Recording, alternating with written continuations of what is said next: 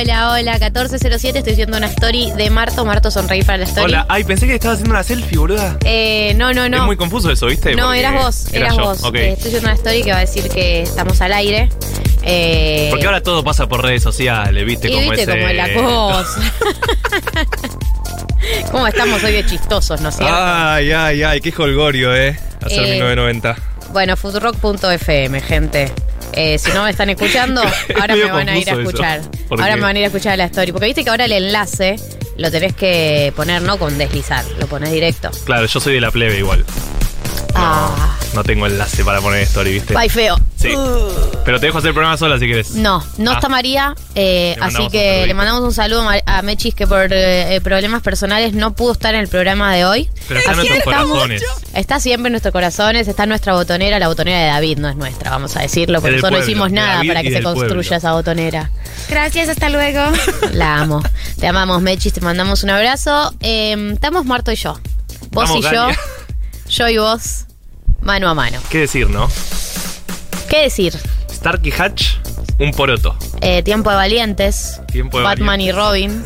¿Por qué pensaste en duplas y dijiste Claro. tiempo de valientes? El tiempo de valientes no hay dos Sí, personas. Sí, pero no sé, fue como muy random. me Analízame. Me gustaba Batman y Robin. Batman y Robin. eh, Pimpinela. a los 13, la película, que son dos las protagonistas, Eva. Ok, Hombre Hombres de, de Negro. Negro. Eh, bueno, eh, Lindsay Lohan y sus múltiples personalidades en Juego de Gemelas. Pero es la misma persona. Y pero son dos en la película. Bueno, está en Juego de Gemelas. y un Eh, montón más. Bueno, podría Sí. seguir este juego así con Una tranquilidad. Seguiría una hora jugando tomándome mi 52. tiempo. 1140 66 000. Hoy eh, es el cumpleaños número 70 de Charlie García. ¿En serio? ¿En Me serio? acabo de enterar, no vi nada en redes, nada, mirá. No, ¿cómo que no viste nada? ¿En No, serio? ¿En serio? Wow. Sí. Y hay, hay otro músico, ¿no? Por casualidad Sí. que cumple. Que años. cumpliría 70 Claro. años. Eh, el mismísimo Federico Moura. Mirá, Virus. tampoco vi nada en redes. Eh, es una cosa increíble que cumplan el mismo año. Nosotros también recordemos El que mismo día, ten- nos nacieron el mismo día. el 24, el 24 de julio que cumple Messi, Riquelme. A ver. Yen- Yendo a buscar a Google. Pero sí, que dicen que tiene que ser el Día Nacional de la Argentinidad. Sí, ese día. 24 de junio, efectivamente. Ah, eh, de junio. Que cumple Messi, Riquelme. eh, hay algo de Gardel. Hay algo del mate y del dulce de leche, ponele. del- ¿Qué cosa? ¿Qué, qué me decías, David? Ah, Rodrigo. Muy bien. Eh, no, no, no, sabemos definir bien Pasaron cosas. de qué. Tal vez tipo se fue de vacaciones ese no, día a no, algún creo que lado. es aniversario de su muerte o de su nacimiento. O de un disco. no, no, muerte o nacimiento. Bueno, en fin, hay un 24 de junio donde suceden muchas cosas, pero hoy es 23 de octubre y es bastante increíble que coincidan en el cumpleaños dos músicos tan fundamentales para la Argentina. Obviamente Charlie García creo que hay algo por, por la masividad y por lo que representa que, que por ahí hace que obviamente se hable mucho mal de él, pero para mí Virus es una banda espectacular desde un montón de puntos de vista eh, y muy conmovedora desde un montón de puntos de vista también. Eh, así que este 1990 se lo dedicamos a ambos. A ambos que nos están escuchando seguramente. Hay que decir que eh, siendo 23 de octubre, cumpleaños número 70 de Charlie García, este programa dijo, bueno, hay que hacer educación sentimental de Charlie García. Y sí, But, no van a ser tan giles. but, pero eh, ya hicimos educación se- sentimental de Charlie García. Yo le digo a la gente que por ahí está escuchando el programa por primera vez, porque es algo muy común que pasa, que se sume gente nueva todos los sábados. Sí. Educación Sentimental es una sección donde analizamos letras románticas de artistas, a ver qué nos enseñó, qué nos enseñaron sobre amor, qué, nos qué aprendimos sobre amor a través de nuestra música. Nosotros ya habíamos hecho una educación sentimental de Charlie García y de Virus. Entonces decidimos que el día de la fecha ameritaba eh, irnos unos años para atrás y hacer una educación sentimental de Girán y de Sui Generis, los dos juntos. Y sí, se lo merecen. Una fina Yo, lo- selección. yo los quiero a los dos. Los quiero, un nivel de los quiero a los dos absoluto. Una fina selección de canciones románticas de estas bandas que vamos a analizar con no- toda nuestra pasión y toda nuestra dedicación. Sí, dedicado a nuestros sadres, ¿no? Me digo, porque siento que Sui Generis y Girán son bandas más de la generación de nuestros ¿Vos le padres. Cerú Girán? ¿Cómo? ¿Podemos hacer este debate? Decirlo de vuelta. Cerú. Girán, digo yo. Ah, yo digo sí, es verdad. Le digo Cerú Girán. No sé bien por qué. Yo quiero saber en el 1140 66 000 como le dicen Estoy, ustedes. estoy muy colgado yo. ¿Es con es- Ah, sí. ¿Es con ok. SH Me o es dicen con G por normal? producción que estoy mal. Bueno, yo no tengo ningún problema en reconocerlo, eh, pero no sé, digan al WhatsApp. Todos los días aprende algo nuevo, Marto. Cerú Girán. pero es 1140 como 66 Burger King. Burger 0000. King. No, porque una cosa es la pronunciación como plan en inglés o en, en español, pero vos como que Metí una rara, decís, como Sí, insólita. Girán. Girán. Para mí, siempre le dije así, no sé. y al disco Giros de Fito le decís Giros. Giros. Giros. Sí, Bueno. la otra vez me había pasado con el Deg, ¿te acordás? Le decía Deg. Ah, es verdad, es No verdad. sé por qué le decía Deg. No sé. Pero en mi mente sonaba bien Deg. Bueno, pero cada uno tiene algunas palabras que las pronuncia como quiere. Mi abuelo a Delicity le decía Delichete. Nadie sabe por qué una Pero pronunciación. no era italiano aparte. No, no era italiano. ¿Pintó? No. Eh, bueno, eh, lo que yo quiero es eh, si hay alguien en el mundo que a Cerú Girán le dice Cerú Girán. Sí, por favor, Nos lo puede sí, decir en el necesito esta banca. 1140 66 000, también conocido como el número que tienen agendado como Futurock. Futurock. Futurock. ¿Qué tenemos en el programa del día de la fecha? Es una gran pregunta. Es una gran La gente en la calle me paró y me preguntó, che, che, che, ¿qué tienen hoy en 1990? Cortaron, contaron acá Medrano y Corrientes por ese mismo motivo. Sí, sí, sí. sí. Eh, ¿Qué tiene hoy 1990? Eh, tenemos Educación Sentimental de Cerú barra Sui Generis. Tenemos perfil de Miriam Bregman. Guay, ¿ma per qué? Porque nos lo han solicitado. Escuchamos Nos lo a han nuestro solicitado público la nosotros. semana pasada. Eh, acá hay una persona que le dice Cerú Girán, ¿eh? Ya apareció el, tu Bueno, primer aliado. Muy bien, muy bien. Eh, ahí para, ahí pará, apareció. pará, pará, pará. Va Hay una cayendo grieta. gente al Yo baile. necesito gente no- normal, digamos, la gente que le dice Cerú Girán, que aparezca también, porque por ahora. Sos socióloga, no podés decir así una encuesta. ¿Vos cómo le decís? ¿Cerú Girán o sos una persona normal? Que le decís Girán. No, no me metas así en la encuesta. Yo no estoy condicionando la encuesta.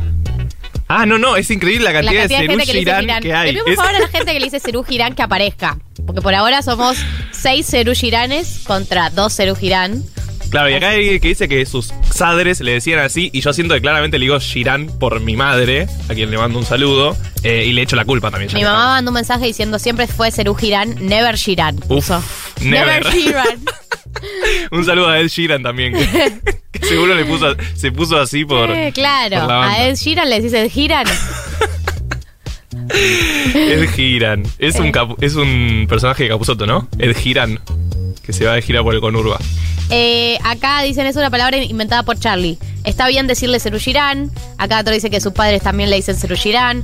Acá Sofi dice Cerú Cerú Girán, normalito. Muy bien, muy bien, Sofi.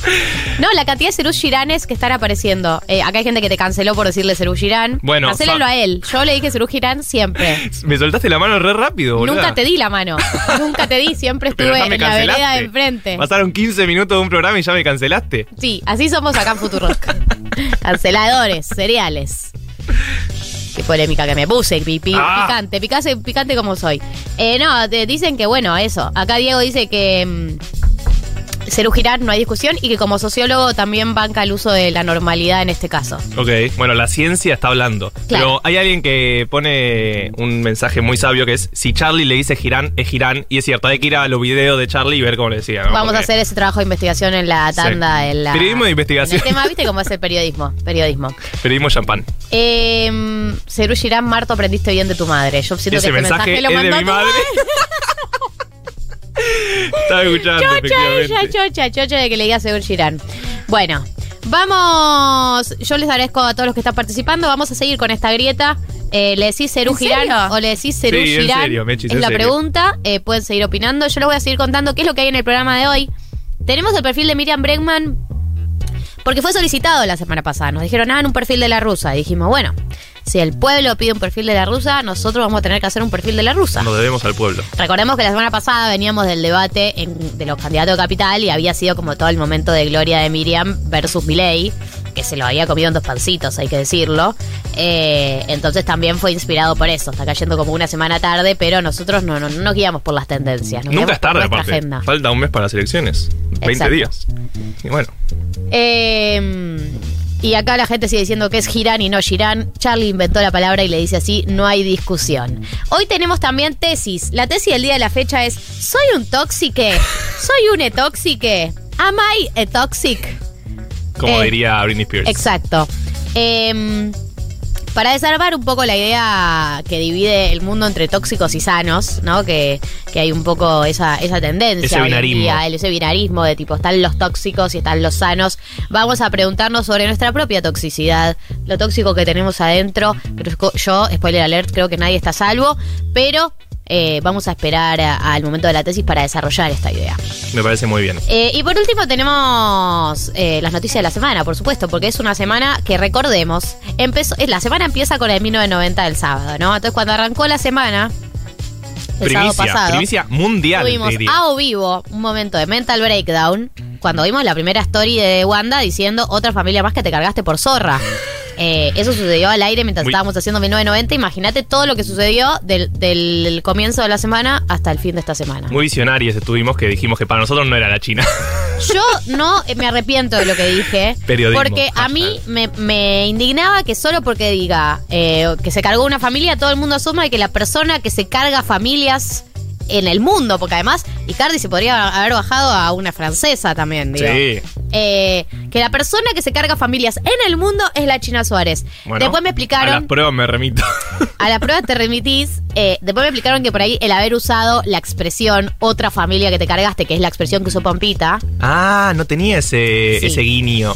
la gente hizo como un Claro. tiqui, tiqui, tiqui, Sí. asociación Unió- libre, Claro, unió. no tan libre en realidad la asociación, asociación directa eh, con el caso Pampita. Pero bueno, yo en ese momento la verdad que no, no, no, no, no, podés, no, no podés hacer esa lectura así de un día para el otro, no dice ningún nombre y vos eh, asumís que es la China Suárez. A mí me parece un montón, Sí. no me arrepiento de nada. Es que hay gente alguien. que dice, bueno, yo estaba al aire cuando murió el Diego, yo estaba al aire cuando se cayeron las torres. Bueno, nosotros, nosotros estábamos al al aire, aire. cuando se otra zorra más se cargó de la familia. Y bueno, es difícil hacer Y- periodismo en ese eh, Y viste que uno no se da cuenta cuando un evento histórico está sucediendo. No siempre te das cuenta que está sucediendo un evento histórico. Obvio, Si se muere Maradona te das cuenta, pero Sí. lo que digo es que a veces empieza una serie de eventos que no sabes cuánto van a escalar. Sí. Nosotros no éramos conscientes del nivel de momento histórico que estábamos viendo al aire. Vivimos el asesinato de Francisco Fernando. Un guiño. Así empezó la Primera Guerra Mundial. ¿No? No sabía. ¿No? Franz Ferdinand. Yo me acuerdo siempre por eso. La banda. Le pusieron ese nombre. Bueno, perdón. Vos esos datos de color lo tirás en citas, una cosa así. Sí, ¿cómo sí, sí. Insólitamente logré salir bien en citas tirando esos datos de color. Porque hay gente que acumula mucho dato de color para tirar en citas o en encuentros sociales. Y tienen un rol social esas personas. La persona dato de color, digamos. Sí, sí. Yo me considero esa persona. El otro día, la que tiramos al aire de Maqueda, que es el juez de la Corte Suprema, que estuvo al cargo eso. de los Ese tres poderes del Estado. Ya está. ¿Qué más querés? Ese dato fue espectacular y obviamente es el dato más relevante de todo el perfil. Yo escuché tu perfil y el dato que me quedó grabado Claro. fue ese. Obvio. Que no era sobre esa persona, pero bueno, es el dato que importaba. Bueno, eh, Sí, basta. gente, Basta de chacha. basta de cháchara. Basta de cháchara. Hoy tenemos un programón, como siempre, la vamos a pasar muy bien. Vamos a levantarte el sábado, vamos a estar acá firme junto al pueblo. Pero antes hay que abrir de la mano del último tema de Catriel, que tiene el mismo arito que yo. Eh, Pero se, se lo hizo Yo en subí, yo honor. subí dos stories con mi arito nuevo y yo creo que mi mamá no se dio cuenta porque todavía no me dijo nada. Eh, ¿Sabes qué siento que con la luz es medio raro igual? Como que tal vez no se ve con la cámara. Así que aprovecho que sé que está escuchando para decirle, mamá, me hice un piercing nuevo Pero en le el queda, labio. le queda muy lindo. Tengo un arito. Sí. Es una argolla en el abajo a la derecha, en el labio, digamos. Son 15 centímetros, nada. Igual que Catriel, la persona con la que vamos a abrir el programa del día de hoy, sacó un tema llamado eh, Chanel Maconia o Chanel Maconia, depende, Girán. depende cómo pronuncies. Vamos a escucharlo para abrir el 1990 del día de hoy. ¿Cómo te atreviste a... Ahora saben lo que soy. Y estarás muy feliz, Johnny. No es lógico que solo lo sepas tú. Ya todos saben que al poderoso Johnny Farrell le engañaron y que su esposa es una...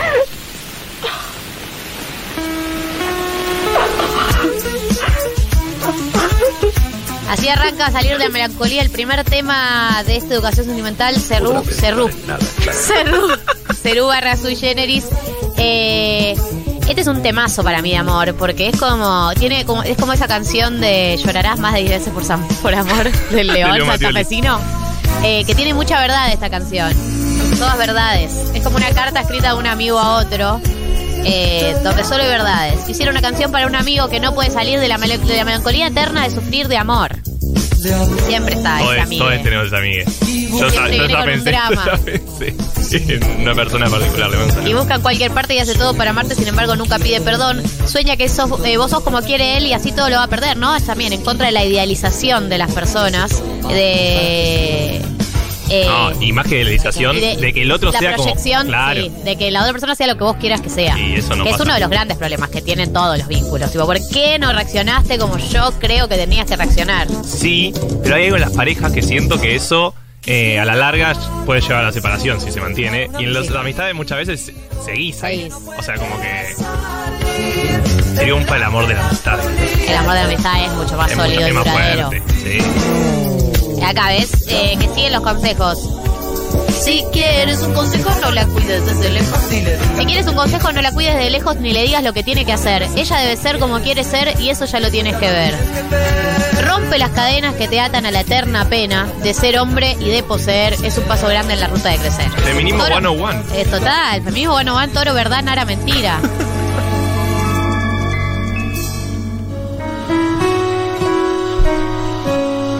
Eh, acá Matías dice que el tema que escuchamos, salió de la melancolía, es de Charlie hacia Nito por María Rosa Iorio, ex de Charlie, actual de Nito en ese momento. La Yoko Ono que no fue, dice. Todos estos datos que ustedes me dicen, yo los leo al aire, no están chequeados. También confiamos en ustedes 100%. El segundo tema de esta educación sentimental, Nos veremos otra vez, se llama, que pertenece al álbum eh, Cerú 92, obviamente del año 92, de Cerú Girán. Claro. Con el sol. Yo quiero nombrar acá a mi amiga Dana Gutman, porque esta canción la habían pasado en Casi Ángeles. Porque Casi Ángeles tuvo una temporada. Le estás en la quemando al aire. temporada Le tres. mandamos un saludo. No, no, te voy a contar por qué. Van ok. a estar orgullosos de ella, Ok. como yo lo estoy. Sí. Eh, Casi Ángeles, temporada 3, creo, deciden ponerle una canción a cada capítulo, como de, del. Sí, sí, me acuerdo. el- Medio como la serie ya tipo Glee. Claro, bueno. Y mm, entonces ponen, eh, nos veremos otra vez en un capítulo. Entonces todo el mundo estaba, qué buena la canción de Casi Ángeles, qué sé yo, y Dana, que era eh, Cerú Girera vieja. primera hora. De primera hora. Hace un grupo de Facebook que se llama Nos veremos otra vez. No es de Casi Ángeles. Como para expandir la información. Estaba indignada con que la gente pensaba que que fuera de Casi Ángeles. Y es una canción hermosa, es una canción conmovedora, porque además habla de una persona que, que está desamparada, porque dice, no estés solo en esta lluvia, no te entres, por favor, si debes ser fuerte en estos tiempos para resistir la decepción y quedar abierto mente y alma, yo estoy con vos. Es una canción como de apoyo, de, de sostén a alguien que está mal. Si te hace falta quien te trate con amor. El nivel de llanto que tiene esta canción sentimental. Sí. O sea, esta canción es full llanto. no tenés a quien brindar tu buen falsete, agudo. Tiene un falsete. Buen agudo. Así. Eh, pueden mandar audios cantando al 11 40 66 000. Este es el momento de nuestros oyentes más grandes que siempre nos dicen: Yo no soy de 1990, pero bueno, háganse presentes. Claro. Manden audios cantando. Y si son jóvenes y en sus casas escuchaban esta música y quieren mandar audio cantando, también es bienvenido. Sí, obvio, no es solo de, de gente grande. Este es la educación sentimental de Sui Generis Cerú Girán. Estamos escuchando Nos Veremos otra vez de Cerú Girán. Eh, pertenece al álbum Cerú 92. Un- una canción conmovedora. Eh, siento que esta canción me recuerda a momentos tristes de mi vida en lo que he llorado con esta canción. ¿Se entiende? Es que es una canción para ponerte cuando te querés hundir. Cuando querés llorar y estás ahí en el límite y no podés, ponele Ponete, play, play a esto y vos dale. No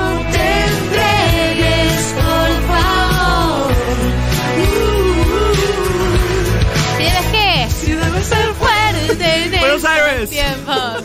Manos arriba. Para resistir la decepción. Y quedar abierta mente y alma.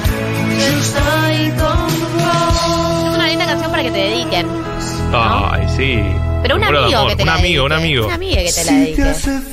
Acá nos dice canción para cromar el chumbo, muchachos. Bueno, y si es una canción pedida para pegarse un corchazo. Pero viste que en esa época, 60, 70, bueno, hasta Había un- justo, pero, un género, pero un y corchazo. Claro, es muy, es muy género corchazo. Eh, después tiene un par más movidas entre millones de comillas, pero que lo movido es, no sé, Rajunia la fiera, eh, tampoco que, eh, cuánto movedez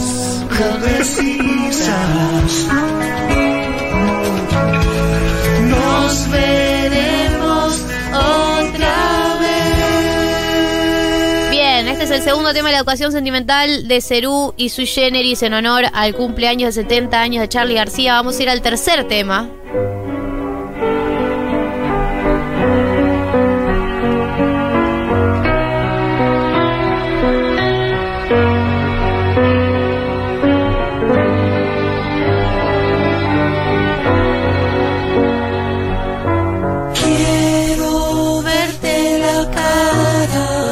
Te susurra al oído, acá, ¿no? brillando como una esclava. Para, yo cantaba brillando como una escarapela.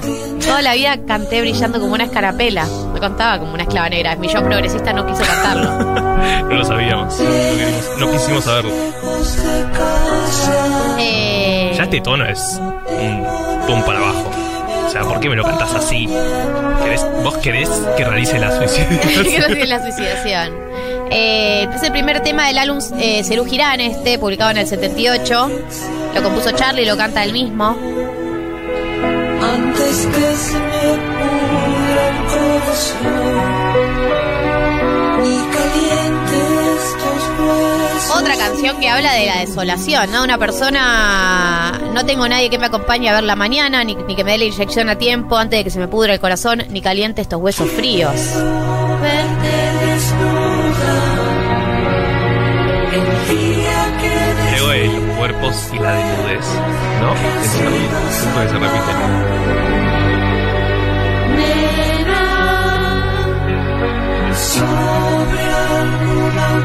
Sí, el nivel de agarren sus escobas y lloren porque Agarren sus escobas y limpien llorando. Sí, Esa es el- la causa del día de hoy. de acá salimos todos juntos. Eh, es verdad que dicen que debería entrar la máquina a hacer pájaros, que no lo incluimos, y que hay un tema llamado No te dejes animar, que es un temazo. No te dejes desanimar, basta ya de llorar. ¿Haces clase de canto casualidad? Sí, esta semana falté igual. Uf, Eh, no, lo inclu- no incluimos, Juli, la, la máquina a hacer pájaros. Ya nos costó hacer una selección de Cerú y su Sí, Generis, porque imagínate. ya era selección de dos bandas. Quiero verte la cara eso solo. Está medio imitando, ¿no? Yendo como un esclavo. Yendo como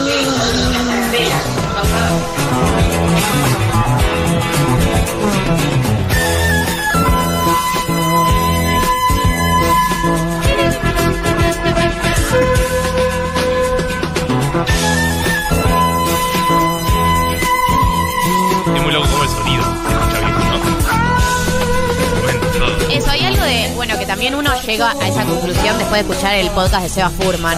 Y a mí me pasó también viendo a Lewis reaccionando a Charlie, lo distinto Sí. que es el sonido. Citando a Seba Furman y a Lewis. Bueno, mi- mis dos referentes Sí, de la sí, sí, música. sí. Seba Furman con el podcast que hizo de Charlie García. Que tienen que ir a escucharlo si Lo, lo escucharon, ¿no? a lo Obvio. que te flashea de, de Lewis, eh, que es un inglés que reacciona a música latinoamericana, es que lo ves a Lewis escuchando por primera vez a Charlie y la flashea como todos nosotros. Eso es lo que es increíble de, de ver esa experiencia.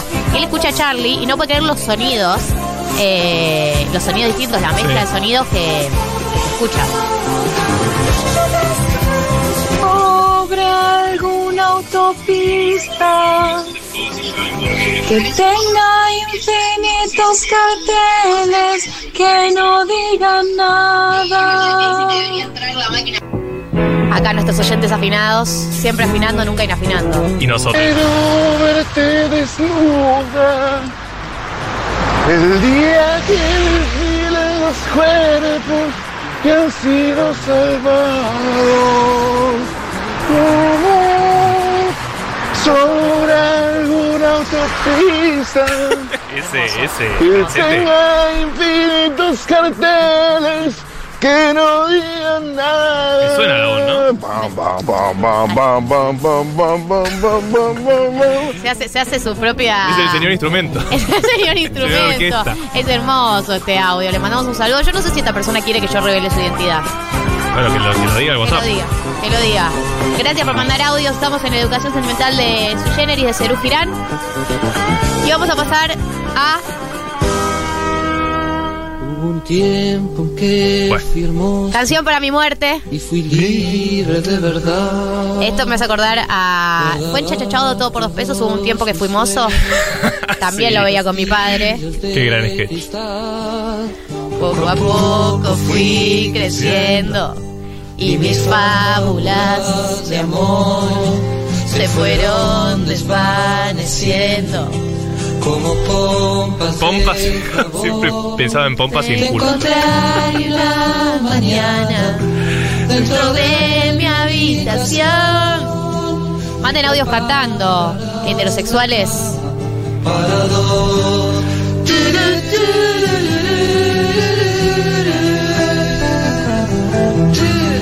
Esta es una de esas canciones que siempre decimos que para mí no las quemó la primaria progre o. ¿No?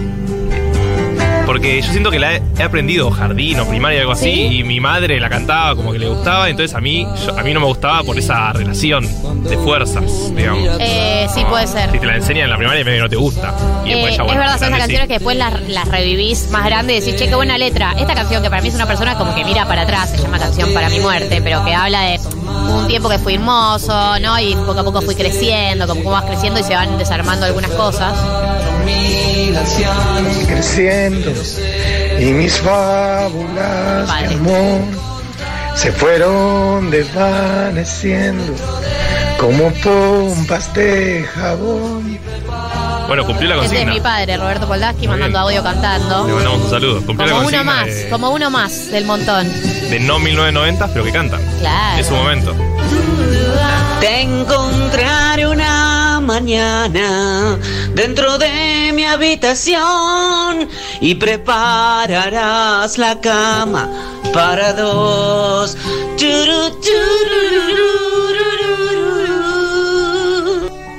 Quisiera saber tu nombre, Tu lugar, tu tu dirección. lugar, tu Esto para mí explica lo que fue pre-80s en Argentina. Y si te han puesto teléfono, también tu numeración. Claro. O sea, no es cuál es tu número. Bueno, si te tocó que te den un Pasame teléfono. arroba.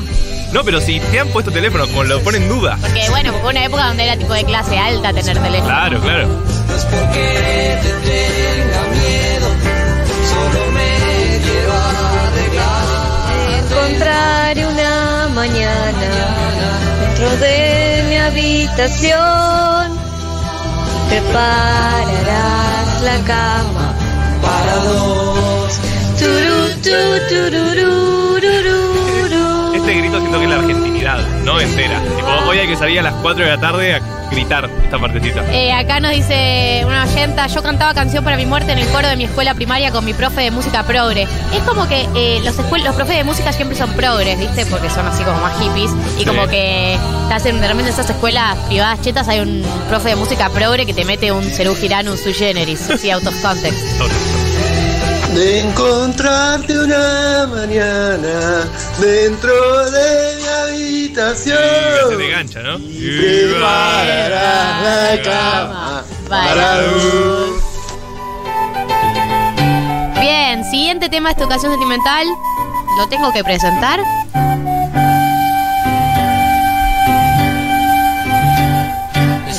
A alguien que me parche un poco y que limpie mi cabeza. Esta es muy de campamento y de fogón, ¿no es cierto?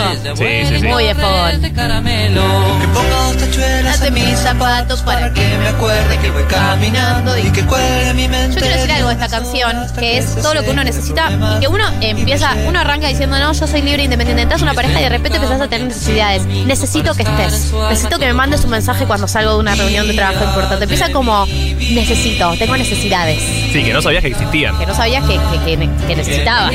Cuando estoy, cuando me voy, cuando me fui. Con 21 años. Que sepa servir entero. 21 años de Charlie, o sea, imagínate. Es que uno ya, ya un poco lo sabemos, sabemos que Charlie empezó muy joven, pero cuando realmente vas a los números, a la edad, decís, claro. No, Ahí es te das cuenta la, la diferencia de ser un increíble histórico en la historia y vos que... Estás ahí, tirando, Estás ahí. aguantando. Alguien que me parche un poco y que limpie mi cabeza. Que cocine guisos de madre, postres de abuela y torres de caramelo. Qué lindo, qué lindo que manden audios cantando, sigan mandando.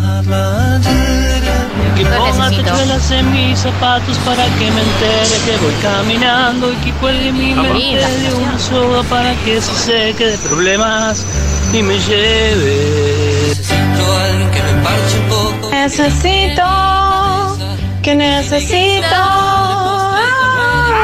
Ese grito final. Ese gran final. Me gusta, me gusta, Yo porque se me los eligió con el pido. final, con ese momento tan An- arriba. Ansiosa como 1990. Está muy bien. Nacida y criada. Bien. Necesito, que necesito.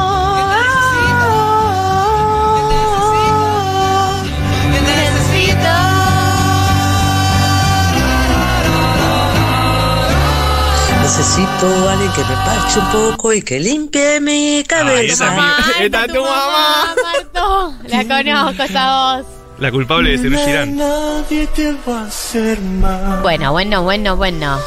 No paramos de bajar, ¿eh? Amarte. Y, pre- y prepárense. Porque Si no solo, llo- si solo no- seguimos bajando. Si no lloraron todavía, prepárense. Vas aquí, Además, la letra de esta canción es espectacular. pero nunca te. Quiero ver, quiero entrar, nena, nadie te va a hacer mal excepto amarte. Vas aquí, vas allá, pero nunca te encontrarás al escapar. Hay algo de eso en muchas canciones que hemos analizado, ¿no? Del encontrarse y que incluso no te encontrás ni viajando ni en otro lugar, ni, ni En Fito yéndote. está también. En Fito está Y también. no sirvió de nada porque todo el tiempo estaba Claro. el mismo- en el mismo lugar. No hay fuerza alrededor, no hay pociones para el amor. Porque estamos en la calle. Sensación muy lejos del sol. En que quema de amor. te doy pan, te doy pan, quieres sal. Nena, nunca te voy a dar lo que me pides. Nunca te voy a dar Lo que me pides. Te doy Dios, quieres más. Es que nunca comprenderás. Me gusta que se autodefina como un pobre pibe, ¿no? Sí, el pie de barrio. Esas motos que van a mil, solo el viento que harán sentir nada más, nada más. aquí, vas allá, pero nunca te encontrarás. Si pudieras olvidar tu mente Parte. frente a mí, sé que tu corazón diría que sí. O sea, olvi- Esa frase, olvi- esa frase. olvidémonos de todo. Si podría dejar de ser tan racional todo el tiempo, ¿no? Pero es una frase hermosa. Si podías olvidar tu mente frente a mí, sé que tu corazón diría que sí. No hay fuerza alrededor, hay pociones para el amor. ¿Dónde estás? ¿Dónde voy? Qué lindo, qué lindo como cantan, qué lindo como afinan los que afinan y los que no afinan también me gusta mucho. Me gusta mucho. Te doy Dios, quieres más. Es que nunca comprenderás a un pobre pibe. Acá una oyenta nos dice ruptura reciente, estoy muriendo y escuchábamos Charlie todo el tiempo. Bueno, es tu oportunidad de resignificar a Charlie. Igual si se acabas de separar no vas a Está resignificar. bien, nada pero bajemos juntos de las manitas. Claro, nos damos las manitas y bajamos. Sí, sí. Vas aquí, vas allá, pero nunca te encontrarás al escaparte. Vamos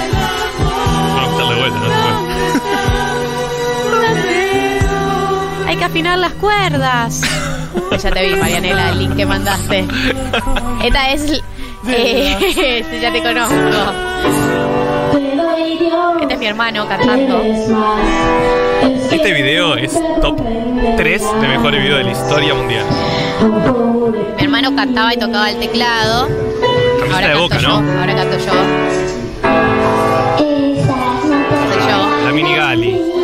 Esta canción se la dedicamos a mi mamá en su cumpleaños. Era el regalo de la familia, digamos. Que mi padre organizó. Que mi hermano y yo cantemos esta canción. La regalamos para el cumpleaños. Hay que afinar las cuerdas, me grita mi abuela. Y a tu abuela no le gustó mucho el regalo. Sí, sí. Hay que afinar las cuerdas, me grita. Todavía no. Ay, qué tierno.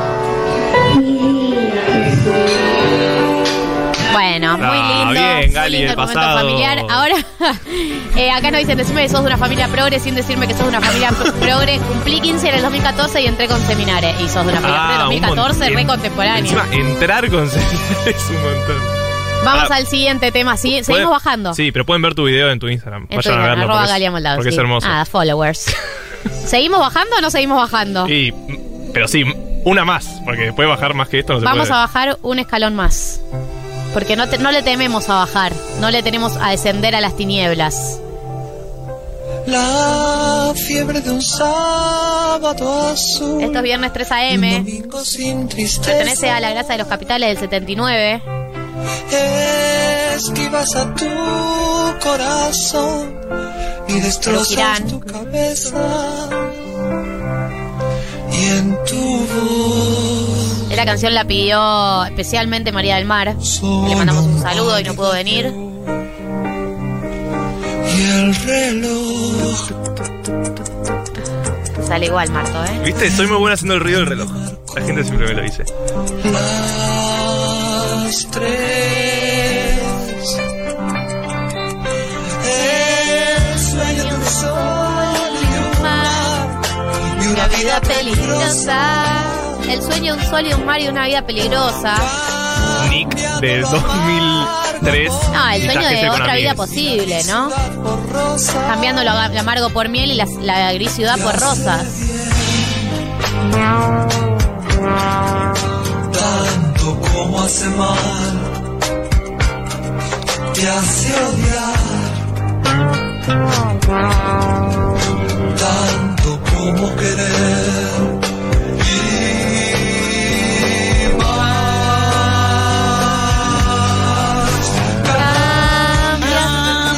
Cambiaste de tiempo y de amor y de música y de ideas. Cambiaste de sexo y de Dios, de color y de frontera. Hermoso, esta letra es también, chaval. Cambiaste de tiempo y de amor, de música de ideas, cambiaste de sexo y de Dios, de color y de fronteras, pero en sí nada más cambiarás.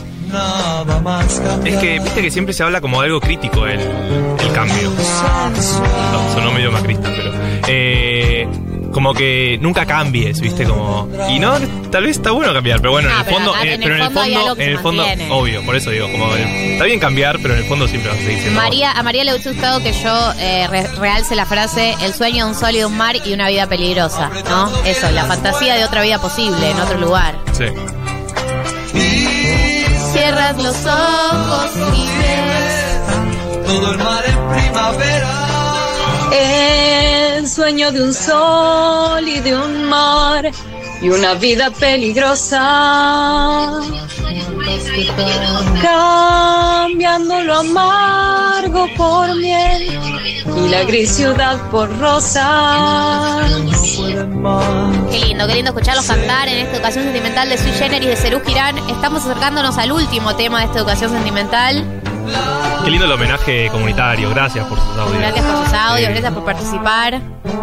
Piel de gallina, ¿no? Eh, acá nos dice eh, Paula que Viernes 3 AM fue pro- prohibida por la dictadura por apología. Y vamos a entrar al último tema, Un poquito más arriba, ahora un sí. poquito más arriba, Todo- cualquier cosa más arriba que viernes 3 AM, Sí. aparte. que habla de pegarte un tiro, literalmente. Se llama Quizás por qué. Pertenece al álbum Vida, que lo mencionamos antes, en- es del año 72. Charlie Nito, ambos definieron más de una vez este disco como un disco puro e inocente. Sí. Quizás porque soy un buen poeta, puedo pedirte que te quedes quieta hasta que yo termine estas palabras. Manden ahora los audios que quedan porque ya termina esta educación sentimental, Me ¿eh? acuerdo que una vez fui a ver a Charlie con mi hermana y mi madre. Y mi madre estaba esperando que toque todas estas canciones. Y, no, fuimos a Charlie, Charlie 2010, solista, Claro, que era y como- además solista contemporáneo. O hizo solista de todas las épocas. No, solista contemporáneo y Claro. tipo. No te sabía ninguna. Droga, sexo y rock and roll. Y mi madre estaba ahí como en el campo, mirando a todos lados con dos hijos muy chicos. Puedo nombrarte mi reina y princesa y darte coronas de papel de cigarrillo. Es esta voz que usa eh, Charlie a veces como de- del susurro. Es increíble. de esa época. negociante, no pido nada a cambio de darte. Quizás porque soy un mal negociante, no pido nada a cambio de darte lo poco que tengo, mi vida y mis sueños. El verdadera educación sentimental, ¿no? Sí. Quizás porque no soy de la realeza, puedo nombrarte mi reina y princesa y darte coronas de papel de cigarrillo. Lo que es hermoso de esta canción es que, bueno, mucho filósofo Arre eh, dice esto de que en el amor uno siempre pierde, ¿no? Que, eh, que es todo pérdida, porque uno se entrega y, Sí. y la vulnerabilidad y creo que esta canción trata un, un poco sobre eso, ¿no? Quizá porque no soy de la nobleza puedo enamorarte de mi reina y mi princesa, quizá porque soy un mal negociante no pido nada a cambio de darte lo poco que tengo, quizá porque no soy un buen soldado dejo que ataques de frente y de costado, ¿no? Una cosa de, de la entrega absoluta y del no estar especulando con la ganancia. Sí, eso me sorprende, como que el, el no especular en la relación, ¿no? Como el... sí, el te doy entrega- todo y que sea lo que sea. La entrega total. Quizás porque soy un buen soldado, dejo que ataques de frente y costado cuando discutimos de nuestros proyectos. Quizás porque, Quizás porque no soy- mal Y quizás porque no soy nada de eso, estás aquí en mi lecho, ¿no? Un poco eso. Y quizás por- porque uno entrega todo esto y resigna todo esto, es que se forman las parejas. Eh, gente, gracias por participar de esta educación sentimental. Soy Jenner y Ceru Girán. El cumpleaños número 70 de Charlie García. También de Federico Moura. Eh, le mandamos un abrazo muy grande donde sea que esté.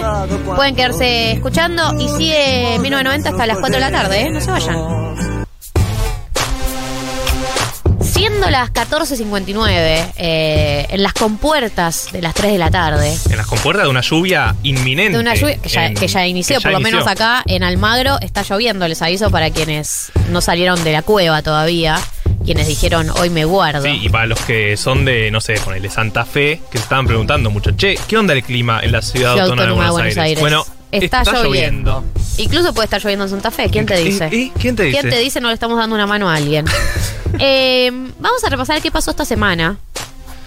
Una semana que arranca marcada por, eh, recordamos, la, la historia de Guandanara diciendo otra familia más que te cargaste por zorra. Bueno, eso fue el 16 de octubre. Pero pasaron otras cosas. el 17 de octubre fue el 17 de octubre. ¿Sí? ¿Fue el 17 de octubre? 17 de octubre cayó 17 de octubre este Mirá, año. qué raro. Cayó 17 de octubre y cayó domingo. Eh, Día de la Lealtad. Eh, y eh, marchamos o no marchamos, era un poco la pregunta, ¿no? Que sí, que no, que ni terminó Que medio, ni. ¿no? Porque fue como medio raro todo el concepto de la marcha. Sí, fue como, marchamos, no marchamos, yo voy a ir, yo no, yo no puedo, tengo, Sí, tengo el- por el Día de la Madre, tengo un almuerzo familiar, no puedo ir. El chino Navarro dijo al aire acá en Futurock que se le complicó llegar, que, que se le mucho una reunión y bueno, nada, no, no llegó, fue como, ah, ok, bueno. Finalmente hubo una marcha, eh, hubo una convocatoria, Sí, digamos, sí, por el Fue 17 mucha de octubre, gente. que fue Mucha gente, pero que no había quedado claro cuán, cuánto, convo- cuánto se convocaba, había, había mensajes contradictorios durante la semana. Y de hecho la CGT decide marchar el día siguiente, el 18 de octubre, el lunes. Sí, eh, raro Con también. diferencias también con el gobierno. Sí. Fue una- un acto sin oradores, tengo entendido, pero sí con diferencias con el, con el gobierno. Es que entre tanta interna que hay, ¿no? Como que uno no entiende bien qué está pasando, pero ante la duda piensa que son internas entre las distintas facciones de- del peronismo que gobierna, eh, del frente de todos. Sí. Eh, pero termina siendo todo raro, porque lo que sería como un día de festejo y de unidad y demás termina siendo al revés, todo lo contrario. eh, y no sabes como ni siquiera bien quién gana, quién pierde, como que es todo muy, no sé, más internas que, que días. Sí. Hay como cada día que pasa hay una nueva interna y no se entiende. Bueno, pero finalmente hubo marcha, hubo marcha el domingo, hubo movilización el lunes de la CGT. eh, y después pasamos al miércoles, donde sale. En realidad, durante el principio de la semana parecía que Feletti, que es el nuevo secretario de Comercio Interior, eh, había empezado a negociar con los empresarios un posible congelamiento de precios. Sí, Perdón, era- chicos, yo estoy, estoy congestionada, lo voy a blanquear porque se escucha al aire. Pero bueno, ¿eh? porque le generé incomodidad a ustedes, me generé incomodidad a mí. sucediendo. Hay un elefante en la habitación y nadie Sí, vos- va a la, decir la nada. está digamos. escribiendo, che, ¿qué onda Galia? Yo sé que lo sienten, que dicen, ¿qué le pasa la voz? Que haga algo. Que, que- No está que- tan afinada. Estoy hace un mes eh, así. Así que o tengo el COVID más largo del mundo o simplemente no puedo salir de esta congestión eterna en No, la no, que vivo. pará. Los bananos. Fueron los bananos Son los originalmente, pero no se van los bananos de mi vida. No, pero es que siguen en el aire. Los Siguen bananos. en todos La lados. alergia está. No puedo queda. superarlos. No, no, no, es imposible. Hoy me tomé un Big Bag por Up. No se puede decir la marcha, la marca, pero bueno. No se entendió igual, No me la solucionó. No se me solucionó. Eh, Decíamos, Feletti vino del comercio interior. Parecía que había un inminente acuerdo de precios. Eh, eso, empieza con una negociación, tipo, che, estamos Uy. reuniéndonos con empresarios Uy. a ver si. ¿Escuchan? Ah, larguísimo. Che, ¿Se escucha? Che, sigue. Ahí el ruido de la tormenta. ¿Se ¿sigue escucha? sonando? ¿El trueno? Rayo. Soy como los artistas que le ponen el micrófono al público, pero yo se lo pongo a la lluvia. Bueno, cuestión Sí. que todo arranca con una negociación. No, eh, se va Paula Español, entra Roberto Feletti como secretario de Comercio Interior y dice, ok, lo que yo quiero es congelar precios que dejen de aumentar porque la, la inflación está aumentando ¿no? y el rubro alimenticio es un rubro que la gente no puede resignar. Entonces él trae esta propuesta que era la de retrotraer precios al 1 de octubre, a los precios del 1 de octubre y congelarlos hasta los primeros días de enero. Sí, 90 días. Arranca con una negociación donde él dice estamos negociando y de repente el miércoles eh, nos desayunamos, porque literalmente fue a la mañana, con una resolución que saca a través del boletín oficial del gobierno donde decide el congelamiento de precios de más de 1.400 productos sin acuerdo con todos los empresarios, con acuerdo con algunos. Unilateralmente. Claro, como que termina en una decisión más unilateral, como una cosa como empezó como negociación y dijo, bueno, si no van a acordar, voy adelante igual. Hay feos. Va- el nivel de bye feos de Feletti fue absoluto. Eh, y eh, entonces sale la clásica, que es, para mí, este tipo de debates y este tipo de, de- de batallas, batallas que son no solamente de la vida cotidiana, sino que son batallas ideológicas también, que es discutir cómo, cómo funciona la formación de precios, cómo funciona Sí. formar precios, quiénes son, por qué aumentan, de dónde está el origen de los aumentos de precios, que es una discusión también ideológica, no solamente una discusión tipo económica, sino como, como cómo funciona el mundo, cómo funciona el país por lo menos. Es una discusión clásica que suele dar el kirchnerismo, que lo, dio- lo ha dado con los medios de comunicación, desde Sí, cómo sí, se sí. informa hasta distintos rubros y que nunca sabemos bien en qué va a terminar, porque ya hubo empresarios del, del sector alimenticio, Funes de Rioja es uno de los que salió a Es el- criticar, es el cabecilla. Eh, el de Molinos, de Pérez Compunk, eh, salieron a criticar, a decir que va a haber, igual es típico de los empresarios salir a decir, va a haber desa- desabastecimiento. Ante esta medida va a haber desabastecimiento, no va a haber más para comprar. tipo. Eh, lo, que, roja. lo que se plantea del sector, desde los empresarios que a adherir, porque hubo un grupo grande que sí acordó con Feletti, que lo que dicen es, bueno, si ustedes me hacen retrotraer el precio al 1 de octubre, a mí me gusta que se escuche la lluvia de fondo. sí. Eh, si ustedes deciden retrotraer en los precios al 1 de octubre, eh, nosotros tenemos que recortar costo de algún lado y el debate es ese, de dónde se van a recostar ese costo que yo estoy perdiendo eh, si ustedes congelan. La realidad es que yo no sé bien, creo que siempre con los congelamientos de precios requiere un control muy grande que se lleve a cabo porque tenés que ir a chequear acá a supermercado Sí, que obvio. esto esté sucediendo. Así que son medidas que uno ideológicamente puede llegar a, a apoyar, pero que hay que ver después cómo se llevan a cabo en la práctica.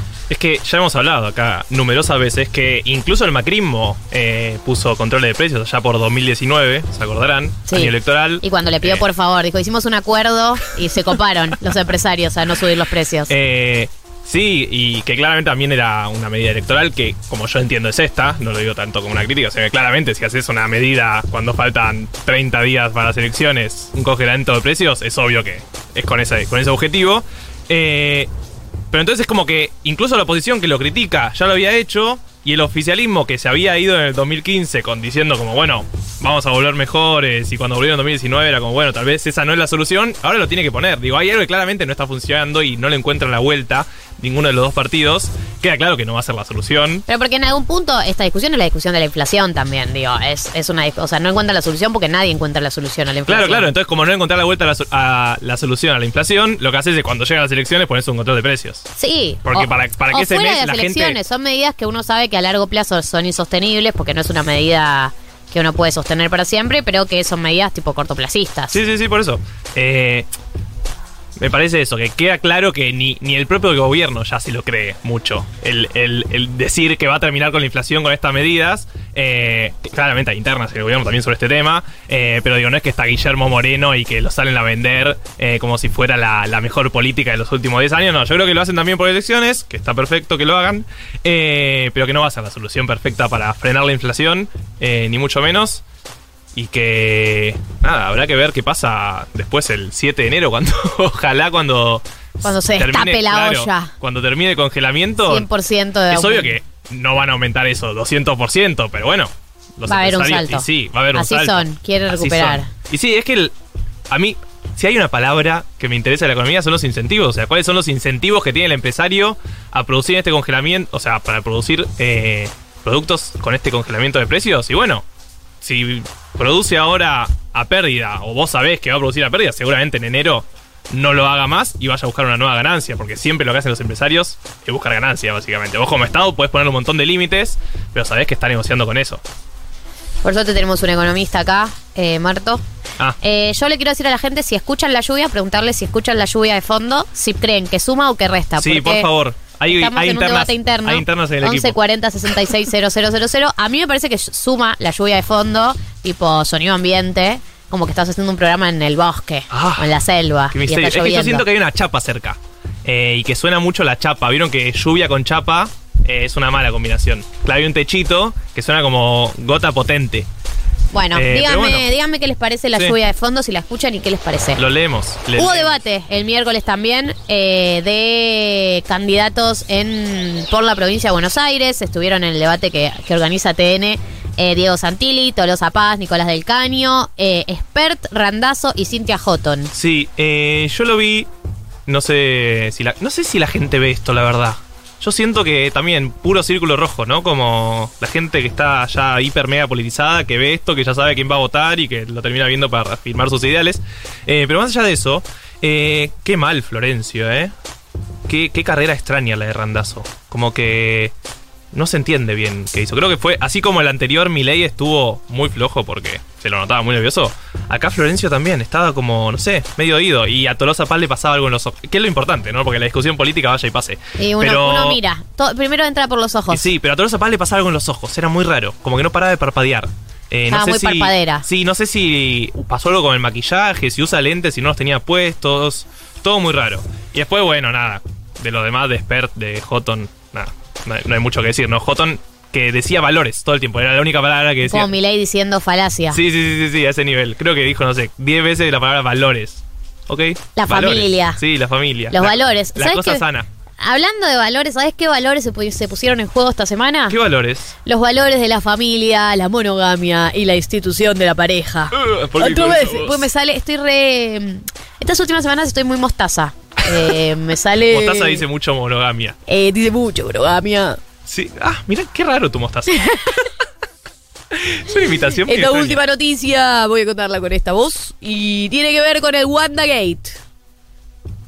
No, está bien. No funciona, si no funciona, no funciona. Sí, sí, Yo te miro la cara de Está bien, está bien, está bien. Ah, David Bueno. decía que hay que sostenerlo. No está bien. Yo Si sostengo la lo que me pidan. Yo hago cualquier cosa por este programa.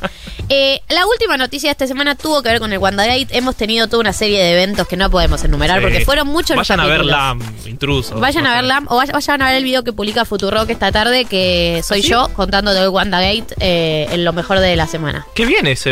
¿Querés contarnos un poco más? Eh, va a salir esta tarde una... ah, Decía lo mismo. No sé si conocen a Esta Wanda. semana Bueno, sale, eh, eh, esta semana no, hoy sale en Hoy. el canal de YouTube de Futurock mi video llamado Lo mejor de Internet, donde recapitulo los mejores videos de Internet, pero hice una edición especial del WandaGate repasando todo lo que pasó. Increíble. O sea, Porque lo mejor de Internet esta semana Claro. fue eso. el título es un poco autoexplicativo, ¿no? Sí. Lo mejor de Internet. ¿De qué habla?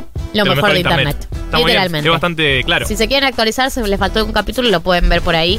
eh, En el YouTube de Food En el YouTube de Futurock eh, durante la tarde de hoy va a salir, no sé exactamente el horario. Sí, está bien. Pero sí estuvimos atravesados por toda la discusión que tuvo que ver con la separación, no separación, engaño, no engaño, de la pareja de Wanda Nara o Wanda Icardi, Mauro Icardi, eh, donde la tercera en discordia era la China Suárez, eh, donde al parecer hubo chats. Tuvimos muchos idas y venidas y la última actualización fue la de anoche, Sí, lo último Cuando que sabemos en- es esa story. en un momento Icardi. muy border de su vida, Icardi sube una story como diciéndole, ah, te haces la soltera y después venís a pedir perdón con una foto de ella con la mano en el ganso.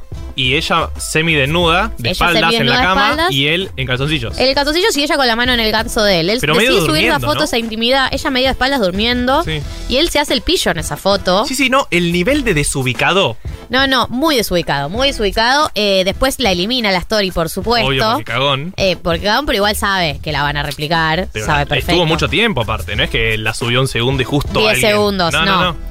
Eh, y eh, la, la dejó de seguir a Wanda. Wanda No eliminó sabemos. hoy la foto que tenía como en paños menores que había subido haciéndose, entre comillas, la soltera. Claro, no sabemos si él la dejó de seguir o ella lo bloqueó. No sabemos. No sabemos en qué estado de la, de la pelea están. Sí, porque viste que cuando uno se pelea, tiene momento víctima y momento empoderado. Viste, Claro. momento tipo. Momento víctima, tipo, perdón, perdón, como pidiendo perdón, momento eh, arrodillarte. Momento, y que después voy. de repente, tipo, bueno, tampoco me vas a tratar así como así, viste, como que uno tiene distintas etapas, no sabemos en qué etapa están. ¿Y quién? Pero nunca supimos muy bien en qué Nunca etapa supimos quién. bien. Solo sabemos lo que Wanda quiere que sepamos. Esto Porque es así. lo único que sabemos de esa relación es que Wanda es la que maneja todo. Wanda es la que maneja la comunicación de este conflicto. Sí, hay que sí. decirlo. es que para mí él quiso hacerse el pillo, como diciendo, voy, voy a voy a mandar por Instagram algo y así tomo el poder, tomo el control de la situación y no. No, Y no. no, amigo. Así que, amigos, amigas, amigues, esta fue la semana. Eh, esta fue la semana en Argentina. Hemos tenido más semanas más intensas, hemos tenido semanas menos intensas, pero no por eso vamos a dejarlo todo. Vamos a escuchar un tema ahora, si les parece. Si no les parece, también. Porque acá no se, no se- no- no nos metemos a debate cada cosa, ¿sabes?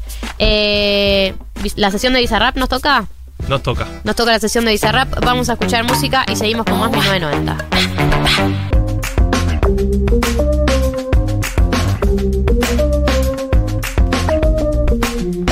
15 y 16 eh, de esta tarde lluviosa en la ciudad autónoma de Buenos Aires. La gente se mostró a favor. de La, gente se mostró a favor de la Así que- lluvia de fondo. Así que Eh, pedimos que siga lloviendo y bueno, nos cumplieron el deseo. Eh, Gali. Estoy mal. Gali está mal.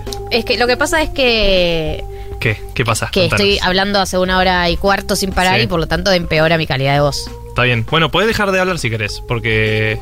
No porque tengo mucho para decir. Ah, bueno. Vamos a entrar ¿Qué en el decir? perfil del día de la fecha, que es el perfil de Miriam Teresa Bregman, a.k.a. La Rusa. Miriam Teresa. Buen Qué segundo extraña nombre. combinación, ¿no?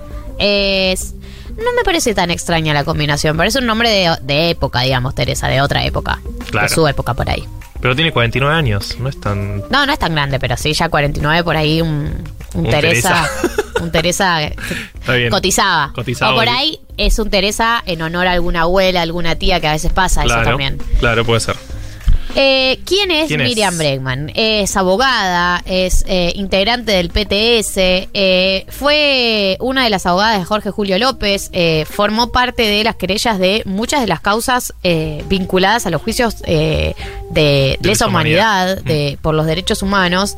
Y eh, la pregunta que nos surgía ahora, vamos a repasar un poco de dónde viene, quién es y cuál es su historia, pero la, la pregunta que por lo menos me surgía a mí es, ¿Por qué de todas las personas que integran el Frente de Izquierda, eh, de todos los eh, perfiles, personajes, eh, características que tienen las personas que, que integran el Frente de Izquierda, ¿por qué Miriam Bregman es la que más consenso positivo genera, digamos, en personas que por ahí no son simpatizantes del Frente de Izquierda o que incluso... jamás, eh, digamos, eh, apoyarían a ningún candidato al frente de izquierda. Yo no digo que no necesariamente eso se transforme en votos, pero sí creo que hay algo de que tiene buena onda con políticos de otros partidos y con eh, personas que por ahí te dicen, no, yo no voto, pero Miriam Bregman, viste, de repente Sí. les cae bien. Vamos a repasar un poco su historia. Eh, ella nació en Timote, que es un pueblo en la provincia de Buenos Aires, donde vivió hasta los 15 años. A esa edad se mudó con sus hermanos eh, porque había habido un incendio eh, súper grande que hizo que se tuvieran que mudar. Una inundación. Una inu- perdón, una inundación, quise decir cualquier cosa. Es como Una todo lo contrario, pero parecido. Agua. ¿Se entiende? Sí. Eh, no, eh, digo, eh, ella eh, había habido un- un- una inundación en el año 87. Deciden que Miriam y Mauricio se fueron a vivir solos a Carlos Tejedor, ¿no? De donde es Monzó también, sí. Sí, eh, Monzó ahí se conocen. Se conocen de, de allá, de, de sus pagos. Eh, ella tenía 15 años y él tenía 13 y se instalan eh, en una casa y comienzan a vivir eh, su adolescencia en Carlos Tejedor. Ella después se muda también a Buenos Aires para estudiar eh, abogacía. Em, derecho, ¿no? En otros Sí, términos. sí, es lo mismo. Su, su carrera, digamos, y, y- y me- medio su vínculo con eh, el, el- el PTS y, y la izquierda arranca y se, digamos, se forja principalmente durante sus años, sus años en la universidad. Ella empieza a militar a los 24 años, en el año 97.